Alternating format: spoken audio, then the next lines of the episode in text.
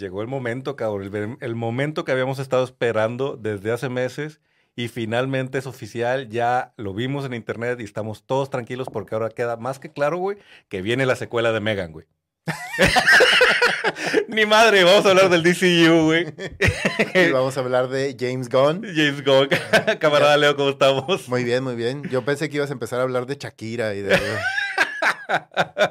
Camaradas, bienvenidos a este episodio de República Geek. Evidentemente vamos a estar hablando de todo lo que anunció James Gunn ayer, que fue pues una bomba, ¿no? Una bomba en todos los sentidos, ¿no crees, camarada Leo? Así es. La verdad es que hubo cosas que todo el mundo estaba esperando. Hubo sorpresas. Hubo sorpresas que nadie esperaba. Ahorita lo vamos a platicar, pero hubo un par de cosas que a mí sí me volaron la cabeza por completo que dije, ah, se mamó. O sea, sí está muy chingón lo que está tratando de hacer. Y este, para abrir la conversación también, eh, la cantidad de gente que está expectante, Ajá. deseante, y la cantidad de gente que está odiándolo. Sí. Güey, no entiendo a las personas, güey. No entiendo la humanidad. controversia, güey. sí, no, de Sí, no. Twitter y las noticias es una cosa muy extraña y la República se ha convertido en un lugar de controversias y estos anuncios de James Gunn, pues evidentemente abrieron esa puerta y ahorita vamos a platicar también de, Sí. todo, el- de todo el hate que se aventó. Bueno, pues bienvenidos camaradas al, al episodio de República Geek, les recordamos nuestras redes sociales, estamos en Facebook, estamos en Instagram, estamos en eh, TikTok.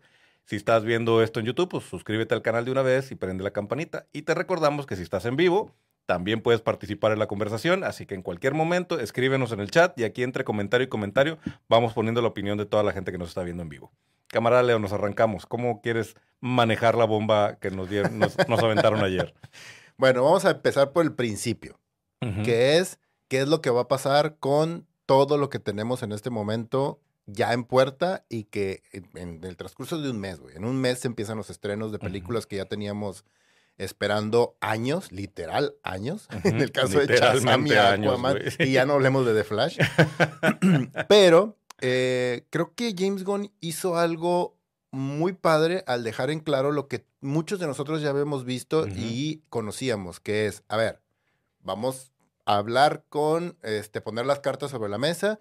Shazam siempre ha estado en un pequeño universo, ha estado encapsulado, no ha tenido una relación directa, al menos con ningún actor que se vea claramente. Entonces, funciona de manera muy independiente, funciona muy bien. Sí, Ahí. que deja la carta abierta, o sea, no lo dijo específicamente, pero sí deja la carta abierta de que Shazam, o sea, el Shazam de Zachary Levy, podría vivir en esta nueva iteración del, del universo DC. Así es. Que, por cierto, antes de que continúes, estoy entendiendo que le vamos a quitar la, a- la E de Extended, o sea, ya, porque él ya se refiere al DCU, no al DCEU. Exacto. Entonces, creo que fue un sutil cambio para decir, bueno, esto, esto es otra administración. Pero sí, o sea, el, el Shazam de Zachary Levy bien podría entrar en este DCU y no tener ningún problema. sí, exacto. Que es lo mismo que sucede con el Aquaman de Momoa, que también lo mencionó igual, de que. Él está, se va a estrenar y no importa, todo va a seguir corriendo como, se, como debe correr. De hecho, él mencionó a Aquaman justo después de The Flash, va a inaugurar este Mm. nuevo universo de DC y hizo mención de algo bien interesante en The Flash. Él dijo, The Flash es una de las mejores películas de superhéroes que he visto. Porque Sí. obviamente él ya la vio y seguramente le hizo cambios al final y seguramente agregó escenas y seguramente hizo pequeños ajustes para que embonara todo con lo que nos va a presentar o lo que tiene planeado por los siguientes años. Y dijo algo muy ya, lo que todo el mundo también estábamos esperando, lo dijo de manera clara, directa, sin ningún tapujo. El universo se resetea después de The Flash. Es correcto. O sea, ya queda claro que Flash es una especie de flashpoint.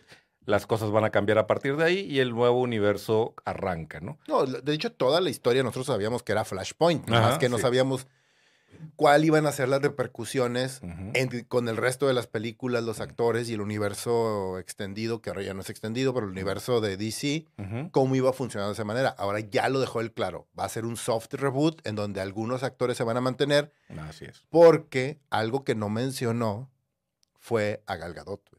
Sí, es curioso. Eh, eh, Hizo la alusión de que eh, Zachary Levy, Momoa. Gal Gadot y, y este Ezra Miller son bienvenidos para volver a interpretar a sus personajes. Pero no dijo claramente regresan a Ajá, interpretar sus personajes. ¿no? sí. Y también es curioso que no mencionó en ningún momento a Henry Cavill. No, Henry Cavill ya está Mm, fuera. O sea, ok, mira, camaradas, ahorita ya, por favor. No me digas eso, no puedo, güey. No puedo, güey. Empiezo a subir otra vez.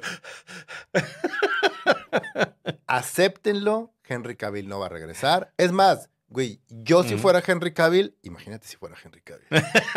No estaría aquí sentado. ¿eh? si yo fuera Henry Cavill, de verdad, nomás por puro orgullo, no regresaba, güey. Después de cómo lo trataron los de DC, cómo lo trató Warner, cómo le dijo, sí, güey, vas a regresar. Pero mañana vamos a correr a todos los que te contrataron y te dijeron que se iban a regresar Nada, sin, sin firmar nada y al día siguiente entra una nueva administración y te dice, ¿y tú qué onda, qué pedo? Sí. A mí me dijeron que iba a regresar, güey. Sí, Pero ¿a, a qué, güey? ¿O cómo? No, no va a pasar, güey. Sí, y James Gunn lo dijo, o sea, yo no corría a Henry Cavill porque yo no contraté a Henry Cavill. Ajá, o sea, en ningún momento le dije eres parte de este universo, entonces literalmente no lo corrí, simplemente le informé que le habían dicho algo que era in- incorrecto con respecto al plan del universo. Exactamente. Eh, que también, si nos vol- devolvemos a lo que dijo sobre The Flash, es entendible que James Gunn, como portavoz de Warner, diga, oye, esta película está con madre. Porque lo que quieren, obviamente lo que quieren es que la gente vaya a verla, güey. Entonces no van a decir ahorita, pues híjole, yo no la quería sacar, pero ahí está. que ojo, sí dijeron eso de Batgirl. Sí, curiosamente es así y defendieron la decisión y dijeron esto era una película que le iba a hacer daño al DCU. Sí. Al DC. Incluso, incluso, y creo que fue una forma como muy políticamente correcta de decirlo también, le iba a causar daño a los mismos eh, participantes de la película. Así es. Hablando de actores, productores y gente, dice, esto los iba a dejar muy mal parados. Algo todos". muy malo vieron ahí. Y a juzgar por la historia de Warner, las decisiones de producción, o sea, hablando de, de ejecutivos, no, no de las decisiones creativas, muy probablemente ese guion está otra vez súper manoseado, con muchos errores, con muchas inconsistencias, como ya lo hemos visto en otras Era otra GLA, güey. Era otra GLA y ya habían pasado por ese proceso, ya habían tocado fondo con eso. O sea, realmente creo que sí. Sí. Claro. Aquí Este. nos señala muy bien aquí el, el- el equipo de producción de Noob Studio.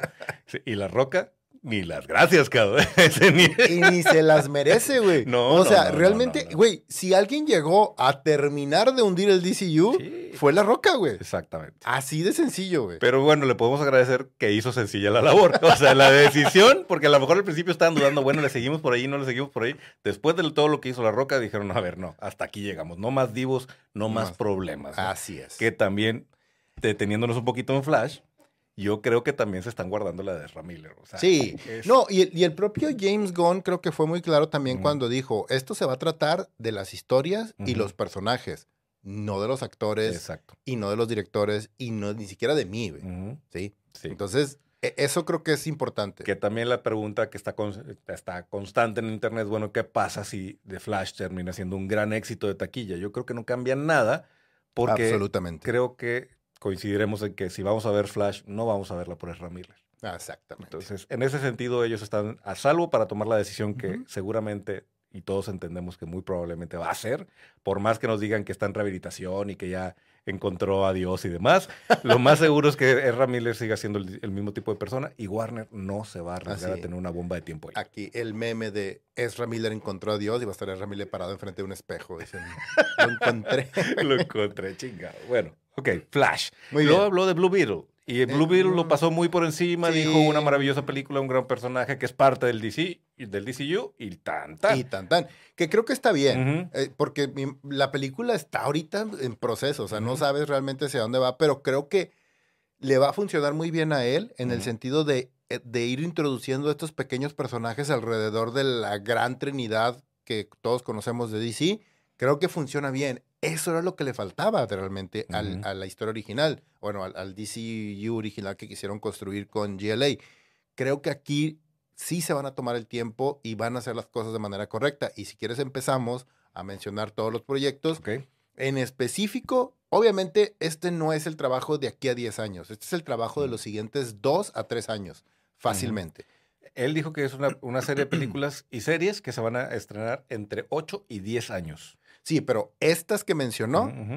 Ah, es una parte es la primera parte de todo ese proyecto de, le 8 a llamo- 10 años. De lo que le llamó el primer capítulo, como Ajá. que para sacar a la vuelta lo de las primeras fases que es de. Marvel.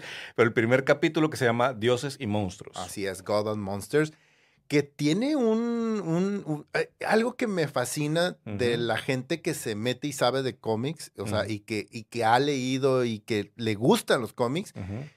Los layers que representa todas las cosas que mencionó y cómo las dijo Ajá. y eso, o sea, God and Monsters es algo bien interesante por sobre todo las historias que quiere contar.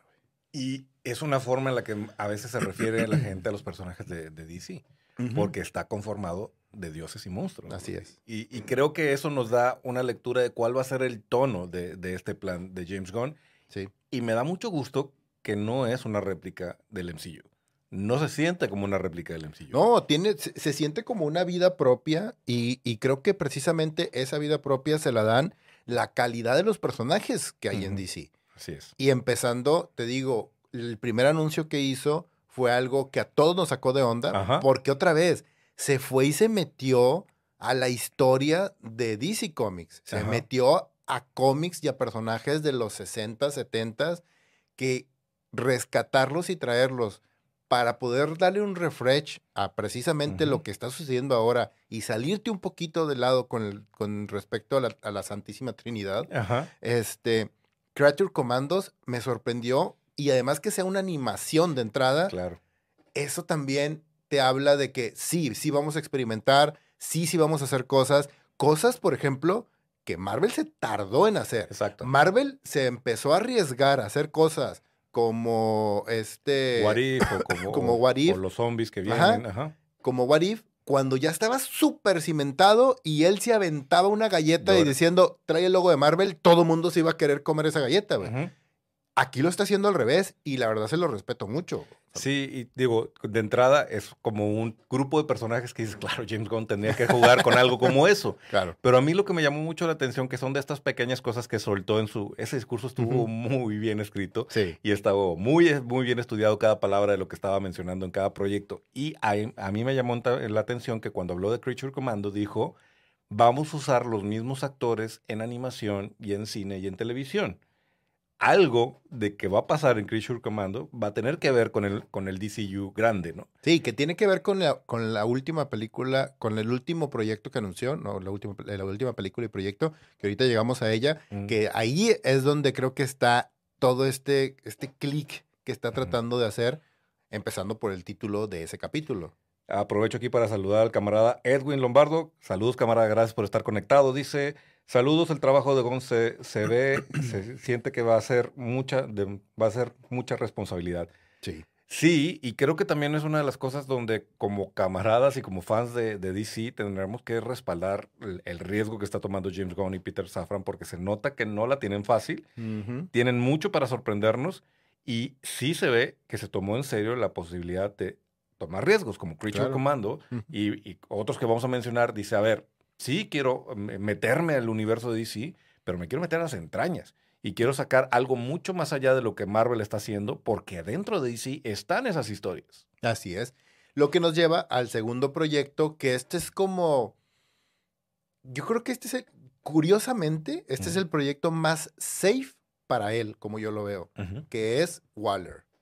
Sí, sí. Digo, sabíamos que hay un, hay un proyecto de cariño, ¿no? Desde que agarró a los Suicide Squad y luego hizo la serie de Peacemaker, ahí hay un algo que además conecta muy como su estilo personal narrativo. Entonces sabíamos que no lo iba a dejar así. y además es un, sí. es un spin-off natural, Ujú. prácticamente, después de venir de Peacemaker. Y todo el involucramiento que tiene Waller con los personajes de Peacemaker, no solamente por el mismo personaje que está ligado a Suicide Squad, sino con el personaje de su hija que está ahí. Así es. Entonces, sí hay ahí como que unas un- cosas que rascar. Y. Amanda Waller es un gran personaje que se ha explorado de maneras muy interesantes de- en los cómics de DC.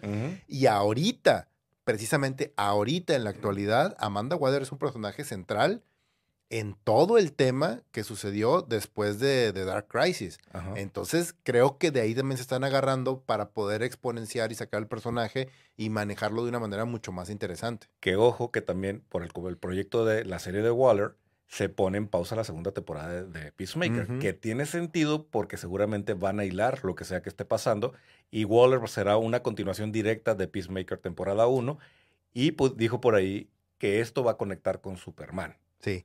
Ahora, Ojo, Mm. Waller va a estar escrita por Christian Henry, güey.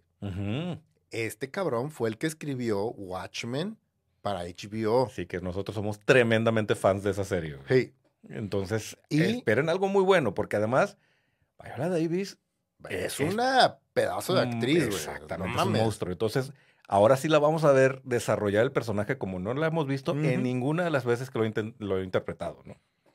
Y el otro personaje, bueno, el la otra persona encargada de este proyecto es Jeremy Carver, que nosotros lo Mm. conocemos por Doom Patrol, que hizo un gran trabajo. Creo que es un gran es. premio de consolación.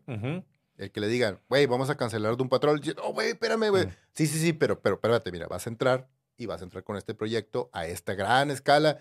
Ok, ok. Que eso también es consistente con una declaración que hizo hace algunos días, donde le justo lo estaban acusando de que se iba a quedar con sus amigos, que iba a correr a todos los demás.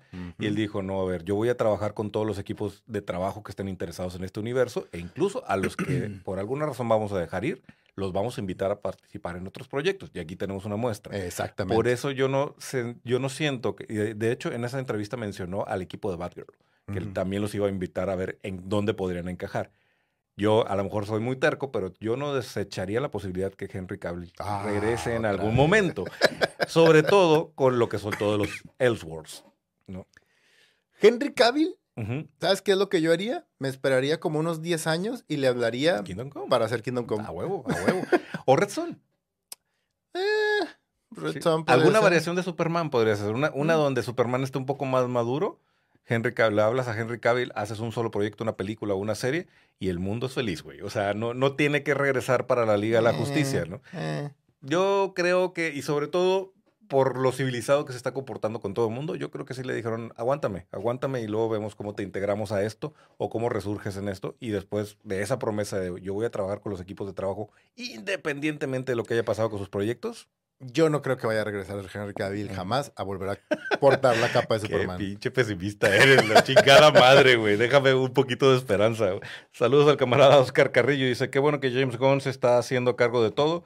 Yo creo que debe apostar como algo más light y no tan a las entrañas. Fíjate, te- podría ser, o sea, es que creo que hay un hay una necesidad de separarnos de Marvel, ¿no? Y. Marvel empezó muy en el, en- aunque se arriesgó en el sentido que nos trajo los, a los personajes clase B, a- seamos sinceros, antes de que Tony Stark fuera Robert Downey Jr., lo conocíamos nosotros, pero el universo en general, incluso gente que leía cómics, Sí. nunca había leído un, un Iron Man, ¿no? y no, no, no era uno de los personajes más, más populares. Sin embargo, sí se fue por la segurita de formar a los Avengers para luego enfrentarlos a Loki y luego a a- a aventarlos contra Thanos, que era algo que queríamos ver. La cosa es que ya lo vimos.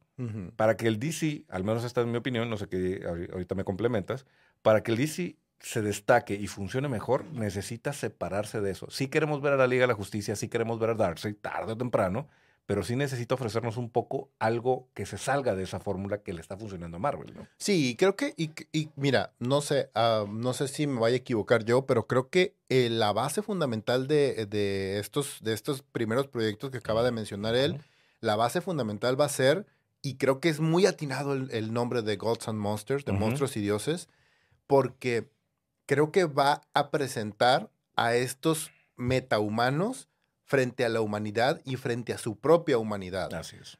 Entonces, el hecho de que sean aliens, de que sean este, semidioses, de que sean extraterrestres, de que sean monstruos mitológicos, te habla mucho de encontrarte y trabajar con esa mitología y enfrentarte al ¿qué soy? Soy Exacto. un ser humano, soy un di- semidios, Ajá. ajá, y cómo me enfrento a mi humanidad a través de todo esto que me define a mí, que es una capa, que es una espada y que es el que me pueda convertir en un hombre lobo. güey. Entonces, Y la dualidad del poder, que yo creo que también ahorita vamos a hablar de un proyecto que genuinamente va apuntando hacia allá. Entonces, Exacto. Gods and Monsters, porque son las dos caras de la moneda, ¿no? así es. Y pues bueno, aquí es donde James Gunn empieza a levantar ámpulas, como dicen. y, ojo, él dice, este es uno de mis proyectos más importantes, lo estoy escribiendo yo. Ajá. No dijo que lo iba a dirigir, pero No. lo está escribiendo él. Ujú. Y es Superman Legacy. Ajá. Y ojo, él jamás mencionó nada, pero cuando dijo Superman Legacy, apareció esta imagen. Así es, que además hace algunos días había tuiteado que estaba leyéndolo junto con un café. Exactamente. Entonces queda claro que se está, se está inspirando en esa, en esa historia particular. Y para muchos camaradas que nos dicen que es que ustedes nomás hablan de, de Marvel y todo. Marvelitas, güey. No, güey. O sea, y lo hemos mencionado varias veces. Ajá. O sea, este, este Superman de Grant Morrison, el Superman All Star. Este es el corazón de Superman. Y miren, camaradas, les hago la aclaración a lo- para los que no nos hayan seguido y no hayan escuchado esto antes. Estas palabras vienen de alguien que simplemente no le gusta Superman, güey. que, piensa, que piensa sí. que no es uno de los mejores personajes, ¿no? A mí me caga el personaje de Superman precisamente por lo, por lo megapoderoso que es. Ajá. Porque cuando alguien es tan poderoso, ya no hay nada, mm, ya no hay nada sobre la mesa, o sea, ya no hay nada que se interponga ante él o que no pueda hacer. Entonces, para mí es un conflicto muy grande cuando un personaje es tan poderoso. Pero aquí, Grant Morrison, Que creo, y en eso tú y yo coincidimos, no todos los escritores han logrado hacer un buen trabajo con Superman. Sí. Grant Morrison lo hizo en, esa- en esta serie. Y creo que me parece un súper acierto de, Jung- de Gon decir, a ver, sobre esta base, porque esta es una de las cosas que podrán construir un Superman que tenga sentido en, el mu- en un mundo sobre el de hoy. De hecho, él comentó en una entrevista que dice, "Su- el Superman de Superman Legacy va a ser este hombre amable que vive en un mundo donde la gente piensa que la, amabi- la amabilidad está fuera de moda. ajá, Y es justo lo que hemos discutido. Dice, es que, eh, perdón para Eh. el que le vaya a calar esto, pero Snyder dice, es que Superman no funciona en el mundo de hoy. No es cierto. No, no es cierto, no. Dice, lo, lo menciona él directamente, voy a tratar de hacer el quote sin decirlo en inglés, pero dice, está enfocado en un Superman que está tratando de balancear su, mm, o sea, su herencia eh, humana y su herencia kryptoniana. Dice, él es el, el embodiment, ¿cómo dices? Es el, la representación, la representación de justicia y de American Way. O sea, e- esa parte, o sea, y es cuando dice, él es, él es kind, o sea, tierno, él es así como amable en un mundo donde eso ya no existe, güey. Exacto. Entonces, Y ese es Superman. Y ese, y es ese el es, su- Superman. ese es. Superman. No, güey, es que ese es el pedo. O sea, este Superman, el que, el que Grant Morrison presenta en esta historia, es esto. Lo ves incluso en los dibujos, en las historias, en las palabras, de cómo es cuando es Clark Kent y cómo es cuando es Superman. Y no mames, Y es hasta te increíble. crees que la gente no se puede dar cuenta que es la misma persona. Exactamente. Entonces, ese es el, ese es el corazón de este personaje, de un personaje que es, el, es este gran Boy Scout, que es una de las cosas que, por ejemplo, a mí me molestaba mucho del Capitán América, también en Marvel. Y que, por ejemplo, Broad Baker lo pudo tra- transformar y hacer algo muy padre a través de Winter Soldier Ajá. y evolucionar al personaje a un personaje hiper ñoño y que a todo el mundo le cagaba, que era el. Capitán América. Y Grant Morrison lo logró aquí con Claro. Superman también, viniendo obviamente de, de una base súper bien fundamentada de John Byrne en los noventas con The. Man of Steel. Pero lo que hizo Grant Morrison aquí fue hacernos creer de nuevo que Superman, siendo una persona amable, buena de corazón y que está dispuesta a sacrificarse por todo y por todos, es posible. Así es. Y de hecho, creo que por eso tiene mucho sentido que él dijera, este Superman tiene 25 años, está empezando, se acaba de ir a Y Metrópolis. ojo, no es una historia de origen. No. Dijo, no. es una historia de origen. Superman ya existe. Pero me gusta porque creo que justo en esa edad es un momento Claro. bueno para presentar a alguien que dice, a ver, voy a ser bueno, hombre. Aunque todo el mundo esté en mi contra, aunque la humanidad y la sociedad se estén empeñados en hacerme sentir que yo tengo que ser más oscuro y cambiar, no voy a No, cambiar. Porque es- esta es mi moral y esta es la forma en la que mis papás me enseñaron a ser y voy a demostrar que se puede ser bueno, güey. Y ese, Ese es, Superman. ese es Superman, exactamente. Y eso es algo que nadie ha podido Exacto. transmitir en películas, series, lo que hayan puesto de media afuera de Lo Superman. más cercano es Christopher Reeves. Y, ni así, güey. Y ni así. Creo Sí. que Christopher Reeve tampoco lo, Sí. logra, lo logra tanto. Bueno, tampoco te gustaba Smallville, pero ahí andaba. no, Pero, Smallville eh, tampoco. entendemos cuál, cuál es el, el- el ejercicio que quiere hacer James Gunn y me parece muy, muy arriesgado. Me hace, se me hace hasta valiente, güey, porque creo que era más sencillo lo que planteó Snyder de decir, bueno, un Superman que es tan poderoso que le va a darle madre y se va y rompe edificios y al final le rompe el cuello al malo, por más que le haya costado. No. No. es el Superman que No, queremos ver. Queremos ver ese que no pierde la, la- la forma, la moral y dice, no, esto se hace así porque se hace así. Y al contrario, cuando lo ves enojado es porque precisamente no lo dejan ser quien debe ser, ¿no? Ajá, exactamente. Dice por acá el camarada Edwin, eh, las mejores interacciones de Amanda Waller son con Batman. Oh, sí. Y creo que eso es una de las cosas que todos vamos a esperar con mucha ansia Sí. eh, ver a Batman aparecer por ahí, caray. Dice Oscar Carrillo también, el objetivo es llegar a ser como Marvel. ¿Ustedes creen que llegará a tener el mismo éxito que ellos? Yo creo que sí. Sí. Y, y creo que, digo, lectores de cómics lo sabemos. Por más que nos guste Marvel y DC, sabemos que los títulos de Marvel nos ofrecen un cier- una cierta tipo de narrativa y los títulos de DC otro tipo de narrativa. Y por eso nos encantan los dos universos. Exactamente. Por eso no compiten. En mi cabeza no tiene sentido eso de ser Marvelita, ser DCita. No. Yo soy fan de los cómics y me gustan personajes e historias de los dos universos. Exactamente. Creo que eso es lo que está tratando de hacer James Gunn. Construir un universo donde diga, sí, esto también es de superhéroes, pero esto es DC, no es Marvel. Y pues bueno, eh, la sorpresa fue que para esta Superman Legacy nos dijo, ah, julio 11 de 2025 se estrena la película. ¿What? sí. O sea, va con todo, va todo a Sí, sí, vapor, sí. ¿no? Exacto. Y pues bueno, cerrando el tema de An- Superman Legacy. Antes de que cierre Superman, también tenemos comentarios por aquí. Dice Edwin, si consiguen un muy buen Superman, Henry Cavill puede ser olvidado lastimosamente. Sí, digo, está difícil, pero sí, si consiguen el casting adecuado, que además James Gunn ya no, la, ya no los ha demostrado que tiene un ojo tremendo para los castings. Claro. Entonces, muy probablemente va a encontrar a ese Superman que nos va a decir, dijo que Henry Cavill estuvo buenísimo, pero... O- pero ojo, ojo. Y aquí esto voy a decir algo controversial. Voy a decir algo que probablemente cause mucho odio en Mm. Twitter, TikTok o donde vaya a aparecer esta- estas palabras mías. Henry Cavill no es Superman, es un actor, güey. No, no me digas eso. No, creo que lo, lo hemos platicado hasta el cansancio. Lo que nos da coraje es saber que tenemos un casting perfecto y que nadie lo supo usar. Ajá. Sí, E- sí, sí. e- Eso es lo que realmente molesta. güey. Y además que un casting perfecto, un actor que quería con todo el corazón ser Superman porque es geek como nosotros y no le dieron la oportunidad de demostrar el amor que le tenía el personaje. Lástima. Lástima. Te cubro algunos otros comentarios antes de movernos.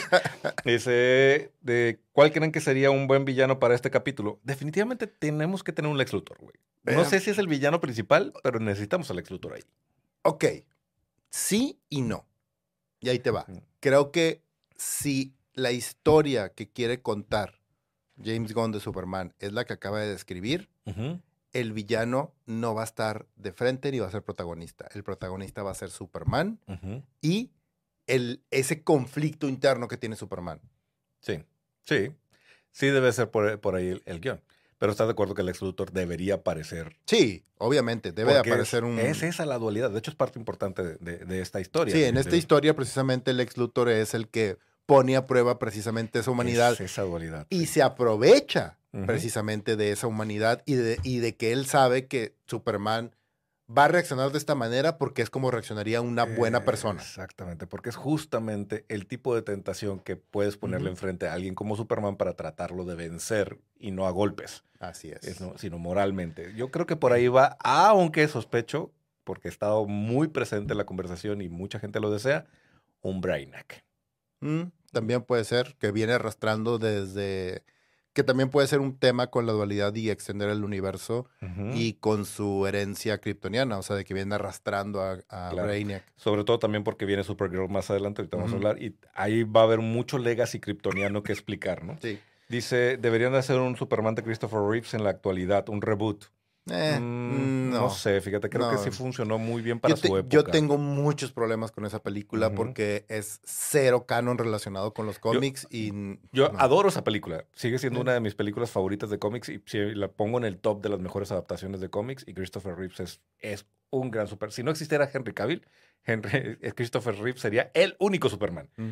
Este, pero no sé, no sé si funciona. Me gusta como para que hagan algún tipo de continuación animada o algo así, un experimento, Elseworlds. Podría ser una cosa interesante ver ese Superman encapsulado en el tiempo. Mm. Eso podría estar padre, sobre todo si lo combinas con lo que siempre querimos ver, que es un Batman Michael Keaton uniéndose a Christopher Reeves. Eh, podría ser Esa puede ser una cosa muy, muy padre. Muy bien. Pasamos al siguiente proyecto que presentó, que este me llamó mucho la atención y se me hizo bien interesante también. Eh, nosotros hemos hablado de que pues, somos muy fans de lo que han estado haciendo últimamente con los últimos linternas verdes. Uf, sí. Y entonces ahora, este, dice, el siguiente proyecto es Lanterns, en donde vamos a tener a dos linternas verdes protagonistas, Súper bien. que me pareció genial, Sí. que es Hal Jordan. Y dije yo, por fin vamos a ver un Hal Jordan bien hecho. Y este, ah, Jon Stewart.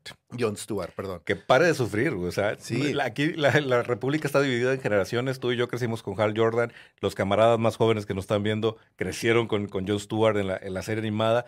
Los dos personajes son geniales. Los dos personajes son muy buenas y creo que se merecen este espacio que les están dando. Y a mí lo que me hizo que me explotara la cabeza Sí. fue cuando dijo, esta madre va a ser como dos detectives en el espacio al estilo True Detective. Y yo dije, guay, what? Sí. Digo, para los camaradas que nos ven fuera de México, seguramente No van a mames. entender esta referencia, güey. Y dije, como el chavo, Mississippi. o sea, sí fue. ¡Wow, cabrón! ¡Qué buen concepto, cabrón! Es un gran concepto de que tengas a dos policías. Porque eso es lo que son, güey. Los linternas verdes son lo que son. Son policías del universo, güey. Exactamente, pero además es una historia en la Tierra, güey. Y eso, eso le va a dar un sabor bien distinto. Sí. Y la otra cosa que me voló la cabeza en este, en este acomodo de conceptos para dejarnos este, como picados de hacia dónde vamos es, están investigando un terrible misterio que tiene que ver con toda la trama general del DCU. Ajá. Entonces dices, Es que ima- "Güey, imagínate, es, las posibilidades. Ajá, es que imagínate agarrar un, un algo como si agarraras a Men in Black, les das los anillos de linterna verde y los metes en un universo de eh, grabado con estilo True Detective. güey. ¿qué pedo? O sea, es eh, amenaza alienígena, alguien llegó aquí, asesinatos, muertes, una, un conflicto intergaláctico. Güey, está Porque con además madre. recordemos que si realmente se va a ir por el sabor de True Detective, True Detective es de horror, güey. Claro, Entonces, está cabrón. la- eso va a estar bien chingón. Y a mí me suena, y a lo mejor esa es mi, mi expectativa geek y no tanto una teoría de verdad o no tanto una información, pero a mí me suena que lo que vamos a ver ahí son las semillas de Darkseid. Sí, se me hace que sí puede ser. ¿Y sabes qué podría ser una trama así central increíble, güey? Que estos cabrones digan, ¿sabes qué? Creo, creo que la fórmula antivida está en la Tierra. Vayan a averiguar. Por ahí, sí. Por ahí puede entrar. Y que alguien como los linternas verdes de repente al final de la, te- de la temporada digan, esto es demasiado grande para nosotros. Y entonces empieza el asunto de juntar a la Liga de la Justicia Sí. para enfrentar a esto que viene del espacio y que por alguna razón ya está en la Tierra y, y generó este misterio del que estamos hablando. Dice el camarada César Jaime. ¿Cómo estamos, camarada? Gracias por estar conectado. Si es lógico que vengan todos estos cambios eh, si se quiere arreglar un universo. Lo, raro es que estén apostando a personajes secundarios o terciarios eh, en, God We, en Gone We Trust. Ya, sí, en, en vamos a confiar mucho en Gone, pero no se me hace tan raro. No, a mí tampoco. Volvemos al punto de, A mí de- tampoco. de Iron Man Tony Stark. ¿no? Sí, no, incluso, incluso teniendo a Iron Man y a Tony Stark, O. Guardianes de la O Galaxia, sea, güey. tienes a Guardians como ejemplo de que puedes hacer cosas maravillosas con personajes secundarios de maneras que ni siquiera te imaginabas. Cuando, ojo, cuando te limitan es cuando más creativo puedes ser, ¿sí? Y Marvel lo logró. Marvel dijo, no mames, güey, no tengo a Spider-Man, no tengo a los X-Men, no tengo estos, o sea, no tengo los cuatro fantásticos, no tengo a todo el core de lo que es más importante para mí. ¿Qué es lo que tengo? Tengo a estos personajitos, personajitos secundarios. Güey, Daredevil es una de las mejores series de cómics Ajá, que se han hecho, güey. ajá. No, sí, O sea, eh, y es un personajito secundario, güey. Y volvemos a Personajito. la maestría de James Gunn. Ajá. Guardianes de la Galaxia se convirtió en una espina dorsal del universo de Marvel, güey. Cuando con- ni tú ni yo tenemos cómics de Guardianes de la Galaxia, cabrón. Bueno, yo sí tengo. Ah, pero bueno. güey. Nadie de nosotros era fan de Guardianes Ajá, de la sí, Galaxia nadie. antes de Guns. ¿no? Sí, yo, güey, tengo cómics de Gru, güey, de Aragonés. El punto es que creo que sí es el camino correcto empezar Claro, a buscar y explorar claro. estos, estos, este, estos personajes. Dice también Oscar, ¿quién les gusta para Hal Jordan? Es una buena pregunta. Dice Chris Sí. Pine, Zac Efron, Jake Gyllenhaal, Scott Eastwood. Scott Eastwood es, una, es un buen casting para Hal Jordan. me gustaría. Chris Pine, fíjate, estaría padre también. Chris Pine podría ser. Chris sí. Pine tiene mucho carisma y se me hace que por ahí. Sí, y yo lo único que espero, y, y, pues, a lo mejor porque me quedó el mal sabor de Ryan Reynolds, es que se alejen de un Hal Jordan cómico. Ajá, sí, O sea, claro. ese no es el personaje de Hal No, Jordan. no, no. Este, Jon Stewart tampoco. Van a necesitar un, un relief cómico por ahí. Y supongo que. Porque no- se dijo que van a aparecer otros linternas, ¿no? Claro. Entonces a lo mejor por ahí anda Guy Gardner. Estaría genial. Ayer estaba viendo el final de temporada de Mythic Quest, que no sé si ya viste toda la última temporada de Mythic Quest. No, no he completa. visto la última, no, no. Pensé que este vato, ¿cómo se llama ese actor? El, el protagonista de Mythic Quest. El protagonista de Mítico es. Ah, este. Ay, se me fue el nombre. Si los camaradas se acuerdan Sí. cómo se llama el actor, el protagonista de Mythic Quest, podría ser buen- un buen, un buen Guy Charlie. Charlie. No Sí, me acuerdo. sí. Pero bueno, bueno. podría ser un buen Guy Gardner, güey. Sí, él podría ser un buen Guy Gardner. Sí, o sea. De hecho, él podría ser un, él podría ser un buen Hal Jordan. Si lo controlas, porque es Sí. como tiende a ser este cómico. Por eso lo veo más en Guy Gardner. Pero sí, sí tiene el, el físico, el porte, la presencia como para ser un Hal Jordan, Sí. podría ser. Le da un aire a Ryan Reynolds de repente. Pero bueno, que continuemos con el, todo el universo que se desató. Y luego, el siguiente, el siguiente anuncio sí me voló la cabeza y dije yo, no mames, güey, Sí, ya. Eso sí no debería venir, pero para nada, cabrón. Ni de cerquita. O sea, jamás me pasó por la cabeza que este cabrón anunciara The Authority, güey. Así es, güey. Uno de mis cómics favoritos de. Para que no se confundan los camaradas, va, un pequeño paréntesis histórico en el mundo de los cómics. Ajá. The Authority es un cómic que salió bajo el sello de Wildstorm. Wildstorm era un- una submarca, por así decirlo, dentro de Image. Wildstorm, ¿qué es lo que es? Wildstorm era el grupo de superhéroes y el grupo de cómics que manejaba y estaban al mando de Jim Lee. Jim. Lee tenía bajo su tutela o bajo su ala a varios autores y a varios eh, dibujantes, escritores y demás. Dentro de ese grupo estaba obviamente lo que era Wildcats, lo que era. Planetary, Gen o sea, 13. ujú, exactamente, Gen 13, Ujú. todos ellos. Wildstorm entra como bomba para convertirse en una como anti-GLA. Así es. Y durante el proceso en el que Jim Lee se desapega o se pelea y rompe relaciones con Image, DC compra Wildstorm y Ajá. compra todos los recursos y todos los personajes que había dentro de Wildstorm, incluyendo The Authority. The Authority, de hecho, hay un cómic bien interesante dentro de Ellsworth, si quieren leerlo los camaradas, que está bien padre, que se llama The Superman and the Authority, Sí, buenísimo. que es muy bueno. Y lo que hicieron fue integrarlo dentro de los cambios de The New 52, que Ujú. fue cuando entró este Flashpoint y se resetea el universo de DC. Uno de los cambios que hicieron fue introducir a todos los personajes de Wildstorm. A DC. Así es. Entonces, Entonces esto no es una idea descabellada porque ya existe una interacción Claro. entre estos personajes y el, y el universo principal de DC. Pero también es una decisión de mucho valor porque ahí hay una pareja que el, el internet va a, pues digo, el que no sepa de qué se trata la relación no, que tienen estos es- dos personajes. y lo podemos decir porque es, un, es algo que está completamente abierto y no va a ser como que ningún spoiler para la No. película. Pero en estos, a- esto es como un espejo súper bizarro y muy cabrón de la Liga de la Así Justicia. es. Entonces Tenemos, tenemos, un Superman y un Batman. tenemos un Superman y un Batman, tenemos una Mujer Maravilla, tenemos a, a- a este, ¿cómo se llama? A una especie de linterna verde, tenemos a una especie de Iron Man, tenemos a una especie de Doctor Strange. Ajá. O sea, está muy bizarro, está bien extraño, muy bizarro.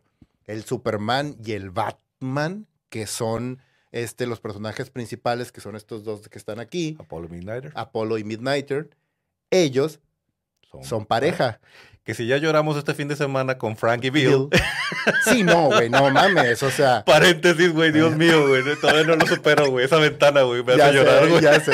Este, y es una, además, es una gran pareja. Así es. O sea, son personajes que te la Así es. crees completamente y están súper bien escritos. Warren Ellis hizo una gran, gran este, novela gráfica y un gran cómic con The Authority. Sí. Y Mark Millar lo continuó también de manera genial. Sí, entonces este riesgo que se está aventando con an- a- a- introducir a la Authority en el DCU me parece magistral, cabrón, porque además va directo con lo que comentamos. Gods and Monsters. Estos güeyes tienen el poder de ser dioses, pero a veces toman decisiones que los hace monstruos, güey. Estos cabrones son todo lo que una persona, mm, digamos que sin una brújula moral muy, muy clara, piensa cuando dice, si yo tuviera superpoderes, podría hacer esto. madre. Chingue su madre. Estos güeyes toman decisiones súper fuertes con respecto a, dicen, hay un país tercermundista en donde un güey está matando y está haciendo un genocidio. Chingue su madre. Chingue su madre, vamos y nos empinamos a este güey.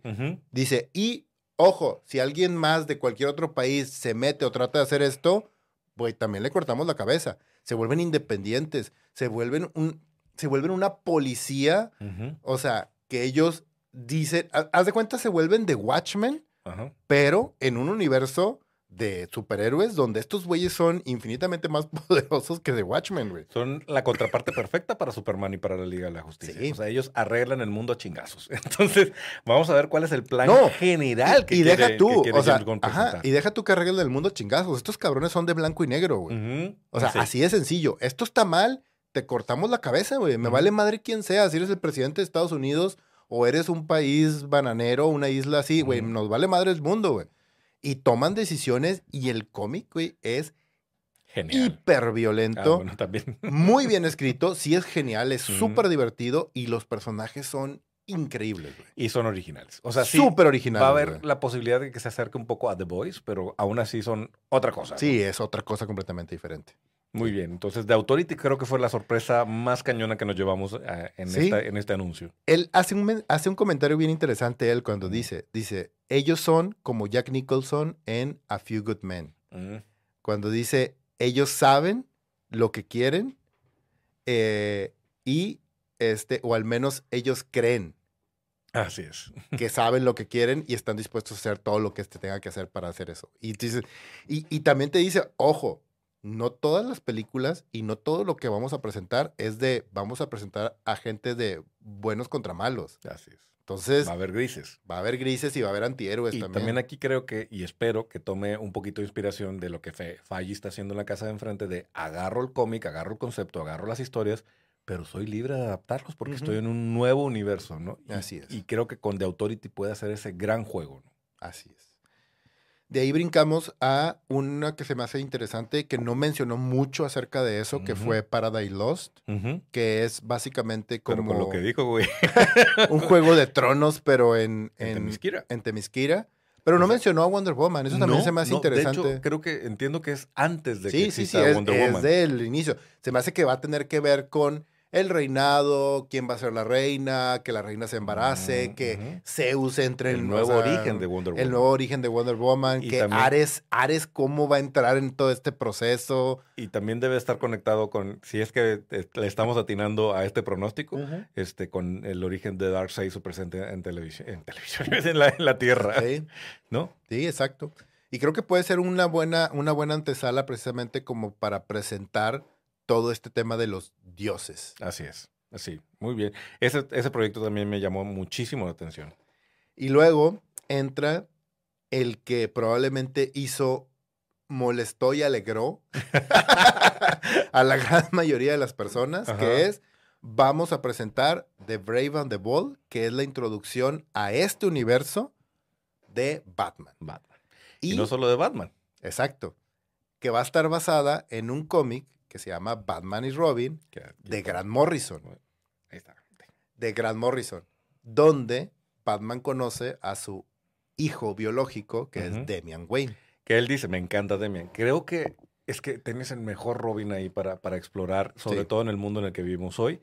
Pero además lo que me emociona es, si ya vamos a introducir a, a Demian como Robin, eso significa que ya hubo Robins. Ajá. Eso significa que ya anda un Dick Grayson vestido de Nightwing en este universo. Y porque De además dijo que es la entrada a la Batifamilia. güey. Exactamente, justo eso iba. De hecho, creo que va a ser una entrada bastante interesante para presentar a toda la Batifamilia, Ujú. donde va a estar Huntress, donde va a estar Batichica, donde va a estar Nightwing, donde va a estar este Red Hood. O sea, creo que está padre, está padre que haya toda esta riqueza de, de personajes alrededor de Batman, porque es algo que la gran mayoría de la gente dice, no, es que Batman oscuro y que no sé qué, y que él es súper poderoso y que es la noche y la madre, güey. Güey, es que Robin, cuando es bien manejado, sobre todo la, en la época de Dick Grayson. Robin era genial porque representaba una contraparte, ese Mm. peso de que le daba luz a Bruce Wayne Así es. y que lo ayudaba a mantenerse equilibrado, lo mantenía equilibrado porque si no, pues ya vimos lo que pasó con Omac, güey. O sea, Bruce Wayne se vuelve loco y vale madre y se va de tope, güey, se convierte en un pinche authority también, güey. Claro. Güey, aquí el camarada Edwin hace una pregunta importante. Dice, a ver, la edad de este Batman no me cuadra con la de un Superman más joven. ¿Qué edad iba a tener? Fíjate que si hay algo que a mí me pareció muy bien ejecutado, muy bien pensado de Snyder, es la idea de un Batman maduro, aunque el Superman sea más joven. Sobre todo porque si te pones a un Batman en los inicios, no tendría sentido que esté al tú por tú con la Liga de la Justicia. Claro. Pero un Batman que ya lleva sus 15, 20 años de labor como vigilante, ya está en el punto en donde dice, a ver, Y creo que siempre... no has- tengo poderes, pero yo soy el chingón en esto. Sí, siempre ha sido así. De hecho, en The New 52 esa fue una de las cosas que manejaron. Manejaron a un Superman muy novato o un Superman como muy naif también en su forma de pensar y a un Batman muy pinche culero y como oscuro y todo el rollo que, que lo traía además aquí a Superman. Que Sí. eso también está interesante. Sí creo que no deberíamos irnos tan al a Ben Affleck, a los Claro. 45 rayando 50, pero sí me parece que si Superman tiene 25, que tengas un Batman de 35, 40, está me bien. parece sí. perfecto. Sí, a mí también me parece muy bien. Dice, pero no tendría nada que ver con The Batman, ¿no? No, hecho, eso fue otro de los anuncios que hizo, y ahorita lo mencionamos. Todo lo que no está dentro del DCU cae o tiene la nueva marca o está barandeado como DC Ellsworth. Elseworlds, que Sí. también me parece una súper solución. O sea, pare de sufrir. Tenemos el Joker, tenemos Batman, tenemos Superman a Luis, que dijo no se cancela esa serie, que me parece lo más decente que hay en, en- en HBO. Tenemos Harley Quinn, tenemos un montón de cosas que no tienen que alinearse a este universo principal. Los cómics lo hacen, los mismos cómics lo hacen. ¿De dónde creen que salió What If? ¿De dónde creen que salió Zombies Claro. y Marvel? O sea, el experimentar y el jugar con esas cosas está padre. O sea, el propio DC lo hace incesantemente y de hecho, una de las mejores cosas que hace es eso, experimentar con sus personajes en Elseworlds. Así es. Red Son, este, la, la de, la de Batman, de este, Death Metal, o cómo se llama, la también, o sea, hay muchas Hay cosas, muchas, muchas, El historias. Batman que no, no me acuerdo cómo se llama, la de Batman que se queda con el anillo de linterna verde. O sea, Ajá. hay un montón de historias buenísimas en Elseworlds y no estás limitado. Incluso hay algunas que valen la pena ser exploradas como película, güey.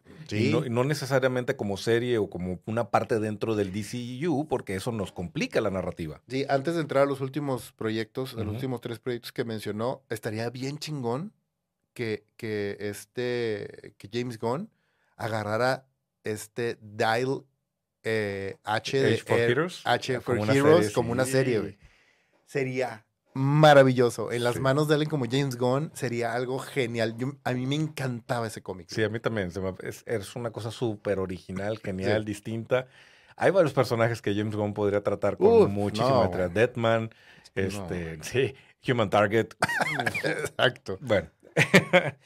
Eh, ¿Cómo se llama ese cómic de, de, Ma- de Batman que mostramos? Ah, es, el, es justo la serie de Grant Morrison donde está Batman and Robin. Sí, Batman and Robin es la de... eh, este es el reborn que hicieron en de- en- después de New 52. Ujú. Y Grant Morrison hizo un gran trabajo, que es... Él, y Andy Kubert son los que inventaron a Damian. Bueno, lo, es. lo- lo introdujeron Lo al universo. introdujeron. Y de hecho, pues James Gunn dijo, lo que van a ver en Batman Brave and Bold será basado en esa serie de cómics. Entonces, estamos... Grandes autores, o sea, la verdad es que, y, y está muy curioso eso, que dijimos ahorita, lo mencionamos antes de entrar al programa, de cómo James Gunn ama a estos escritores oscuros que Sí. nos formaron en los 90 Sí, y en claro. los 2000 Grant Morrison, Warren Ellis. Alan Moore, Tom King, que ahorita está en su cúspide Sí. como escritor. Que es un reflejo de quién es James Gunn como geek, ¿no? Ajá, porque exacto. creció justo, es, el, es, es muy espejo de nosotros, a lo mejor algunos de los que nos están viendo no están tan en esa edad, pero sí, se nota que James Gunn leía cómics en los noventas, ¿no? y se aventó también los grandes cambios de los ochentas y se, y se, y se introdujo en, en- en este universo que fue desarrollándose durante los 2000 y este DCU va a ser un hijo de los 80, 90 y 2000, güey. Así es. Y pues bueno, después de, eh, después de The Brave on the Ball, mencionó otra de las series con estos personajes secundarios que está bastante interesante, que es Booster Gold. que además como serie hace todo el sentido Sí. del mundo. Es un personaje que la gente quiere mucho, es un personaje muy, pues muy atractivo por el, el esquema de persona que es. Y además me encantó como lo dijo, es básicamente un superhéroe con el síndrome del impostor. Ujú. Que para Que los eso que, es, o sea, que- eso es básicamente. los camaradas que no, no estén familiarizados con este concepto, es esa sensación que varios de nosotros sentimos cuando, cuando nos va bien en la vida y dices, güey, alguien se equivocó, cabrón. ¿Por qué me dieron este, ¿por qué me dieron este proyecto? ¿Por qué estoy metido en el, por qué soy el líder de esta situación si, si no debería ser? Y No, ya sé, y alguien va a venir y me va a descubrir y me van a quitar, me van a quitar mi, mi plaquita, me van a quitar mi título, güey. Alguien se va a dar cuenta que no soy quien se supone que el que todo el mundo piensa que soy. Entonces, creo que esa descripción es magistral para describir lo que debe vivir Buster Gold en una serie y para No, introducirlo. Y, y de hecho, ¿sabes? En, en- en la, en la serie animada de GLA que está en HBO Max, que los, todos los camaradas que quieran verla ahí la pueden encontrar. Ahí en ciertos capítulos, de hecho hay un capítulo en especial que está genial, que está enfocado directamente en Buster Gold hablando de eso, de su síndrome de impostor. Hay una gran batalla en ese episodio, me encanta porque además todo sucede de lejos. Hay una gran batalla de la GLA donde, ya sabes, los personajes más importantes, Linterna Verde, la Mujer Maravilla, Batman, todos están peleando con no sé qué cosa gigantesca que no recuerdo en este momento. Y llega Booster Gold y digo, yo voy a ser el héroe. Y Batman le dice, no, no, no, no, a ti te toca manejar a la gente, güey. Que la gente no se, no se lastime. Tú, os de cuenta, maneja a la barricada. Tú como el policía de calle, de que tú av- aviéntalos para allá. Todo el episodio es de Booster Gold en la calle diciéndole a la gente de que, güey, no, por acá, váyanse, váyanse, no. Es que no tal- entre-". Así, güey, o sea. te da una exploración muy padre del el, el hombre normal metido en este mundo de, de dioses y monstruos. De hecho, me encantaría que vas- va- van a pasar muchos años para cuando veamos esto, pero a lo mejor todavía está en tendencia este TikTok de sí. Ese soy yo, justo antes de que todo se fuera a la mierda. Así estaría chido que, Exacto. empezara Buster Gold. Sí. y pues bueno, el siguiente proyecto que también se me hizo genial que lo mencionara, porque en el año, el año pasado, vean nuestro episodio de lo, de lo mejor del 2022, Ujú. cuando hablamos de cómics.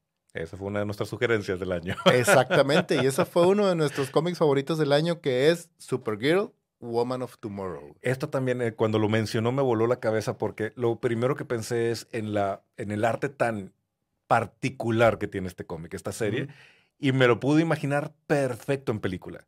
Y va a ser una cosa bien distinta. Además, se lo dijo, esto es Supergirl, no es la Supergirl a la que estamos acostumbrados, es un personaje distinto que además viene de haber visto la destrucción de Krypton desde una óptica distinta a la de Superman.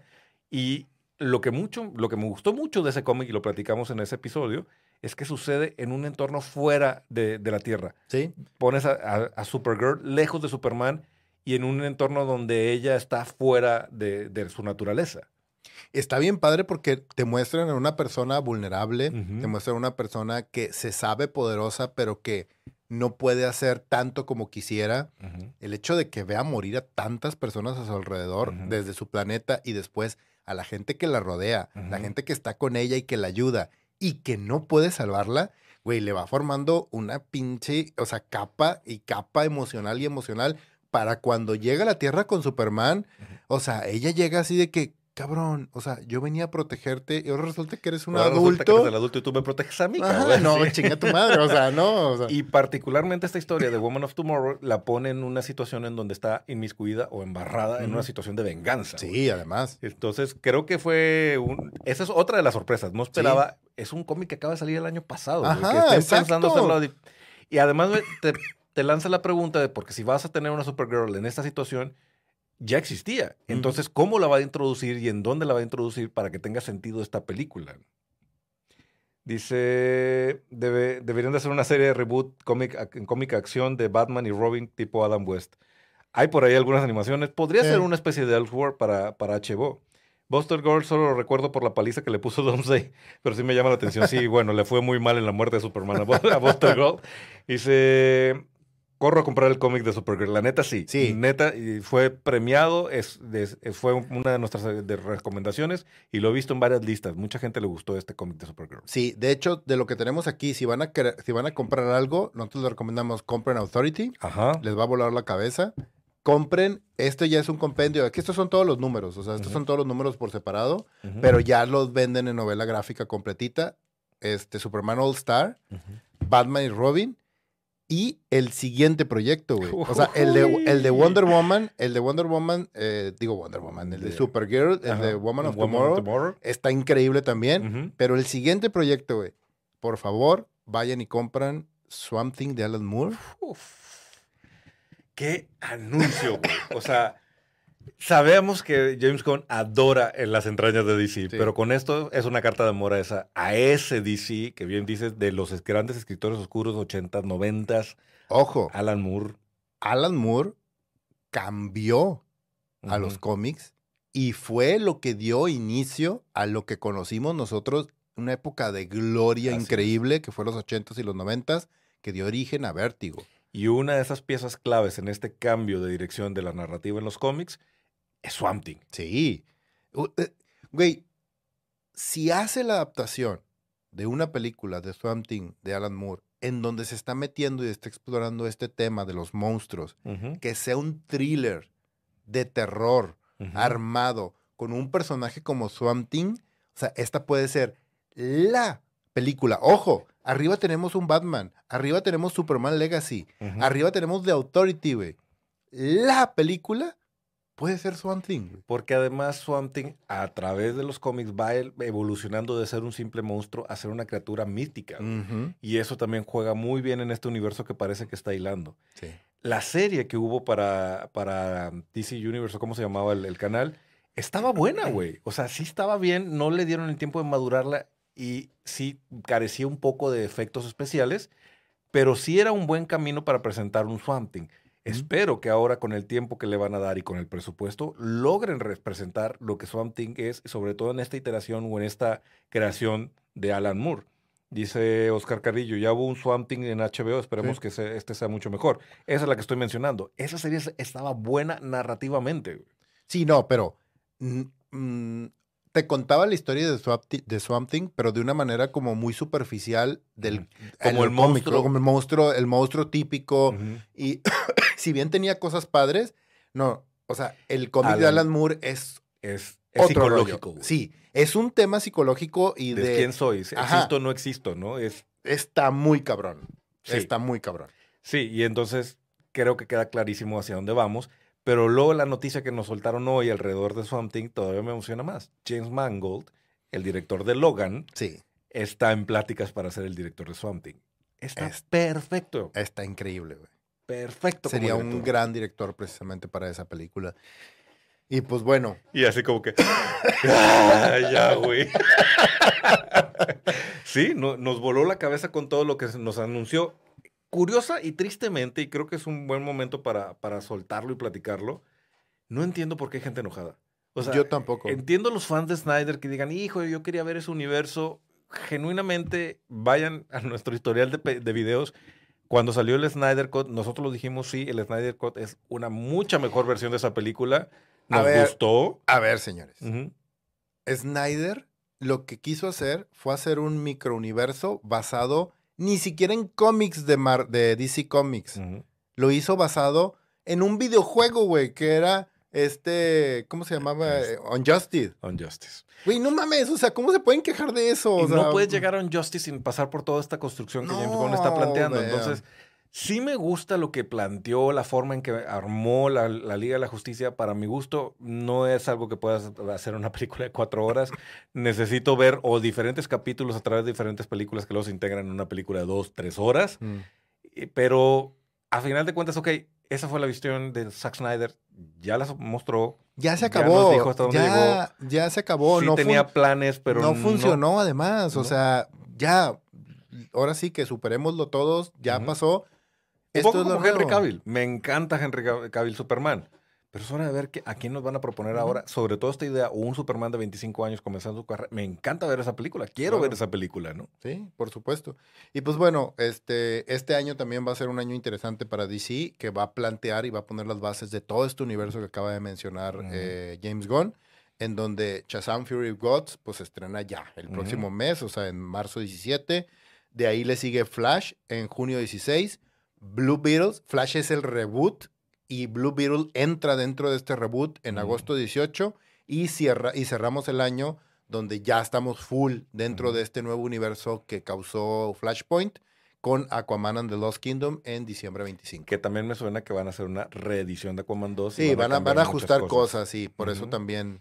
Dice Oscar, Gon no dirigirá, no anunció específicamente que fuera a dirigir algo. No, no creo. O sea, la ver- yo creo que sí va a dirigir. No dijo qué. Lo más probable, y ojalá que lo haga, es que dirija The Authority y Superman. Ojalá. The Authority, no mames. O sea, Sí, estaría genial. sí. Pues bueno, lastimosamente llegamos al final de este episodio. Había demasiadas cosas que hablar. Sí, no, bueno, si nos dejan abierta la puerta, nos quedamos Les seguimos hora, hasta las güey. 2, 3 de la mañana platicando y, y geekeando con esto. Sí, a mí me parece un gran plan. No entiendo a la gente enojada, francamente. yo me tampoco. encanta que, que, que DC vaya para allá y ojalá cumpla lo que está prometiendo. Vamos a agradecer a los camaradas que estuvieron conectados y estuvieron interactuando y conversando con nosotros. Muchas gracias por estar hasta aquí, hasta el final. Les recordamos nuestras redes sociales. Estamos en Facebook, estamos en Twitter, estamos en Instagram, estamos en YouTube, donde nos están viendo. Pueden suscribirse al canal y prender la campanita para que no se pierdan ni un solo episodio. También, si nos estás escuchando en versión podcast, sea cual sea el reproductor que te guste, suscríbete. Subimos contenido semana a semana. Camarada Leo. Cámara de Richo. Camaradas todos, el señor Gon está en la casa y parece que lo va a hacer bien. Sí. Nos vemos y nos escuchamos en la próxima de República Geek.